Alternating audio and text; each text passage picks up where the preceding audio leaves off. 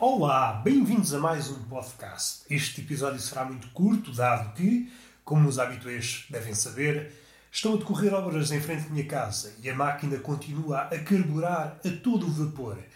E parece que escolheram as horas de almoço para efetuar o seu trabalhinho, que é como quem diz, ruído.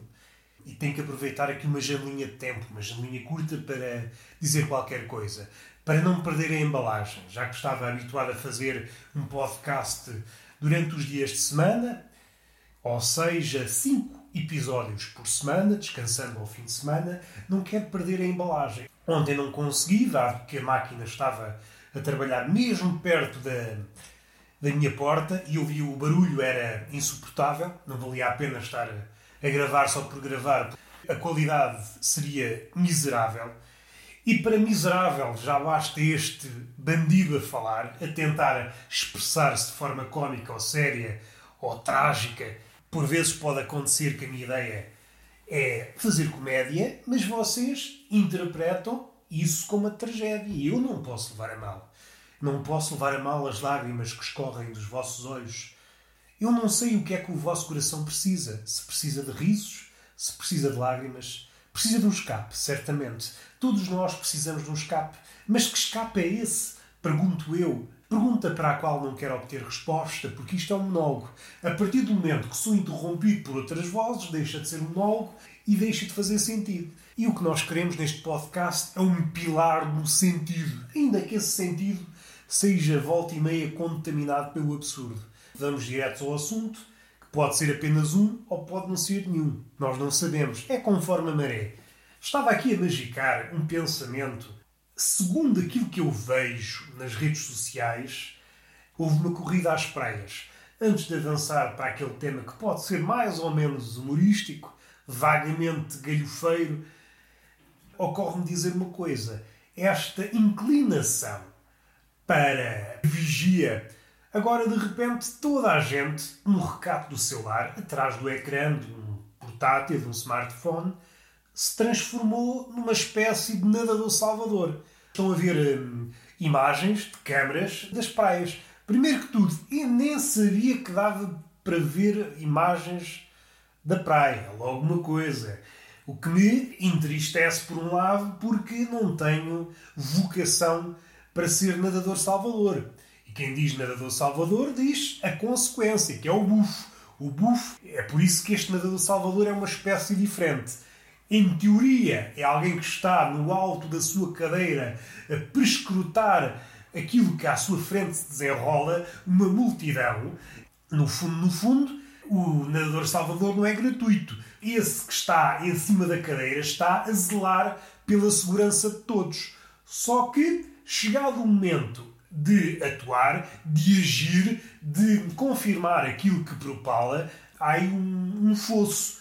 Começa, em vez de salvar a pessoa, em vez de salvar a humanidade, começa a disparatar, começa a dizer bacuradas. E é essa a distinção. Podemos chamar a isto um nadador salvador das redes sociais.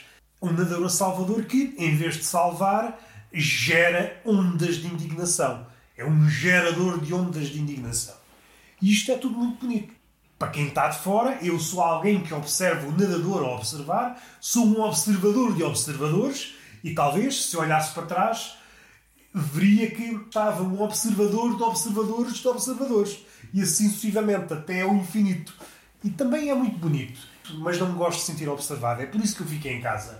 Voltando um nadinho atrás, percebo que não tenho competências para ser um nadador salvador e, por consequência, um bufo das redes sociais. Alguém que vai para as redes sociais e está tudo mal, está tudo mal. E de 5 em 5 minutos posta uma fotografia e depois alguém que diz não, essa fotografia não é, esta que é. E depois outro é que surge, não, esta que é, eu é que sei, eu estive lá, eu estive lá há 15 minutos e vou voltar para lá daqui a mais meia hora, porque eu acho que as pessoas não devem ir à praia. Sou uma espécie de fiscal autodidata. Não tirei curso, não tenho credibilidade para tal, mas formei-me na escola da vida. E ando a vigiar todas as pessoas, a bater à porta de cada uma e dizer não vou à praia, mas as pessoas não abrem porque já estão na praia. Eu, para mim, olha, façam como quiser. Só que isto leva-me aqui a um pensamento. como é que eu hei dizer? Isto sem parecer uh, fantasioso. Sou gordo. E há uma coisa que une todos os gordos. É claro que há exceções. Estou mais uma vez a propalar aquela adenda que é comum nos dias de hoje. Não, não, há exceções, não generalizar. É, é um subentendido, mas nós hoje em dia temos que dizer, senão é uma merda. Vocês percebem. Vocês percebem a merda. Hoje toda a gente percebe só aquilo que é dito, aquilo que fica nas entrelinhas é ilegível. Por isso, ah, perceberam? Ai, não percebi, não foi legível. É pá, percebam. Vocês têm que esticar a orelha. O que eu quero dizer é, o que une todos os gordos, ou uma grande maioria dos gordos, é o facto de não querer ir à praia. Por motivos de diversa ordem. O motivo, pelo menos olhando para mim, indo ao espelho e olhando para mim, um sentimento de desconforto. E esse é o sentimento principal, ou um dos, e depois podemos dar esse motivo, ou então podemos inventar desculpas. Ah, eu não gosto muito de praia. Areia, areia nos testículos. É pá, isso não é para mim. Orgias na praia. É pá, eu sou uma pessoa séria. Quando amo é só uma pessoa, não quero cá orgias. Cada um dá a desculpa que quer dar e não devemos levar a mal. Resultado: o gordo normalmente não está na praia. É claro que temos de fazer já uma destrinça. O gordo, cinquentão, 60 anos, é alguém que vive bem com a sua pança. Esse cavalheiro avantajado é alguém que gosta de passear a sua barriga, que é uma espécie de troféu. Ora, o mesmo não se passa quando é um gordo jovem. Um gordo jovem sente-se tímido, sente-se mal e por isso fica em casa. E isto levou-me a pensar. Eu tenho que aproveitar que é uma coisa que acontece de vez em quando, muito raramente Imaginem se todas as pessoas que fossem à praia morriam. Morriam logo ali com o Covid. Em vez do período de incubação da doença, que é 5 dias, salvo erro, morriam logo ali. Morria tudo.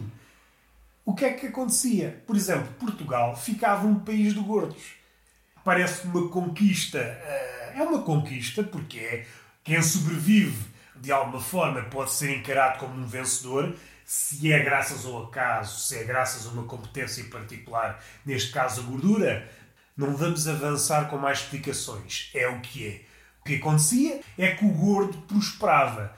Nós olhávamos para o país, e isto seria talvez válido para todos os países, exceto os Estados Unidos, porque os Estados Unidos é só gordos, e por isso isso não é válido. Num país só de gordos não há essa questão da vergonha do corpo. Está tudo gordo, pronto, olha, o gordo é o normal. Agora, num país em que há gordos, e praias para mostrarmos as banhas, então o gordo prosperava.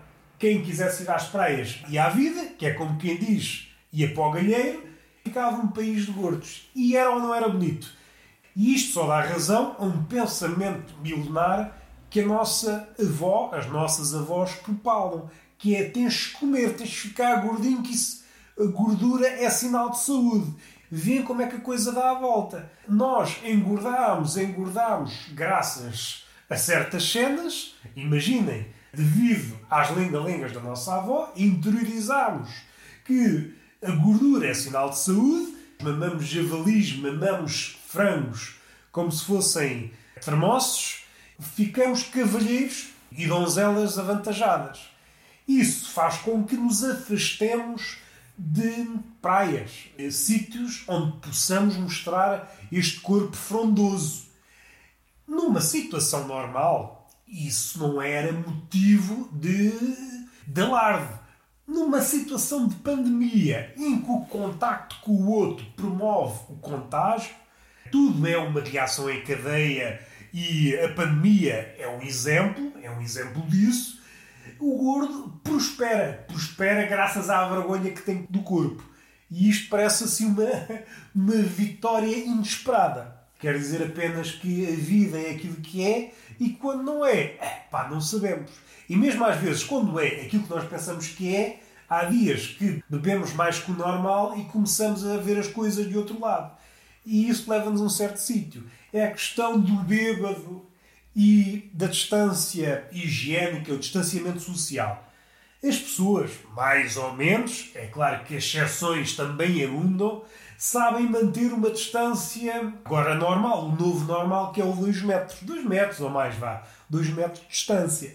O bêbado rege segundo uma lógica diferente. O bêbado precisa de estar cara a cara com a pessoa que quer, quer azucrinar. O bêbado quer sempre azucrinar uma pessoa e acha sempre que a outra pessoa é surda. Isso faz com que ele se aproxime, fique quase com os lábios nos lábios. Visto de fora parece uma cena romântica, visto de perto é só uma cena deplorável. Ora, como é que podemos inculcar esta lógica na cabeça de um bêbado? Perguntam vocês.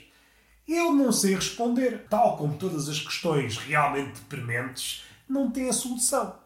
O bêbado, pela sua natureza, é difícil de ser educado, domesticado.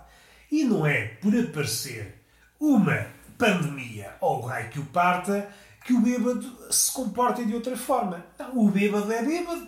O bêbado precisa se embebedar para fazer coisas que não consegue de outra forma. Então estamos numa encruzilhada.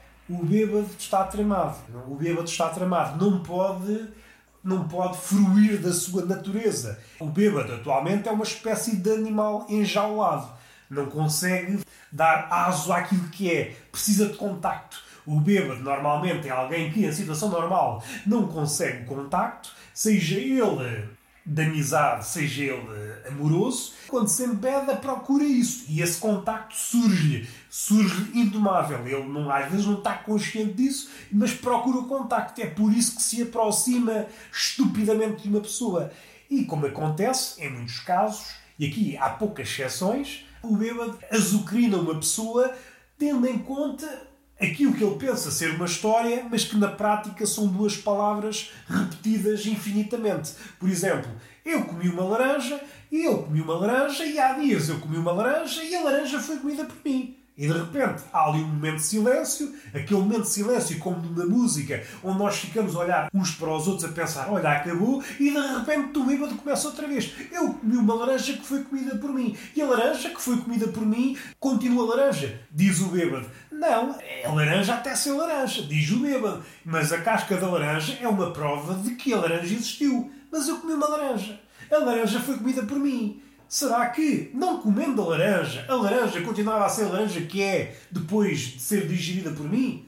Que memória teria eu da laranja que foi comida? Diz o bêbado. E esta conversa alonga-se infinitamente até alguém se passar da cabeça ou e esta é a sorte, o bêbado atingir-o como alcoólico. Isto é a sorte. Isto é o sonho de qualquer vítima que é enlaçada pela conversa de um bêbado. Alguém mais distraído pode estar a pensar: o gajo está a inventar. Os bêbados não são, os bêbados são assim. Os bêbados só precisam duas ou três palavras para formarem uma história de horas e horas e horas. Dá-se aquele caso que é, é uma coisa também muito triste e muito alegre, dependendo se somos vítimas ou estamos de fora a ver o assunto. O bêbado faz sempre aquela simulação que se vai embora. Acaba a história, bom, como embora. E de repente, alguém que estava a ser vítima da conversa do bêbado respira de alívio, pensa: a vida é tão bela.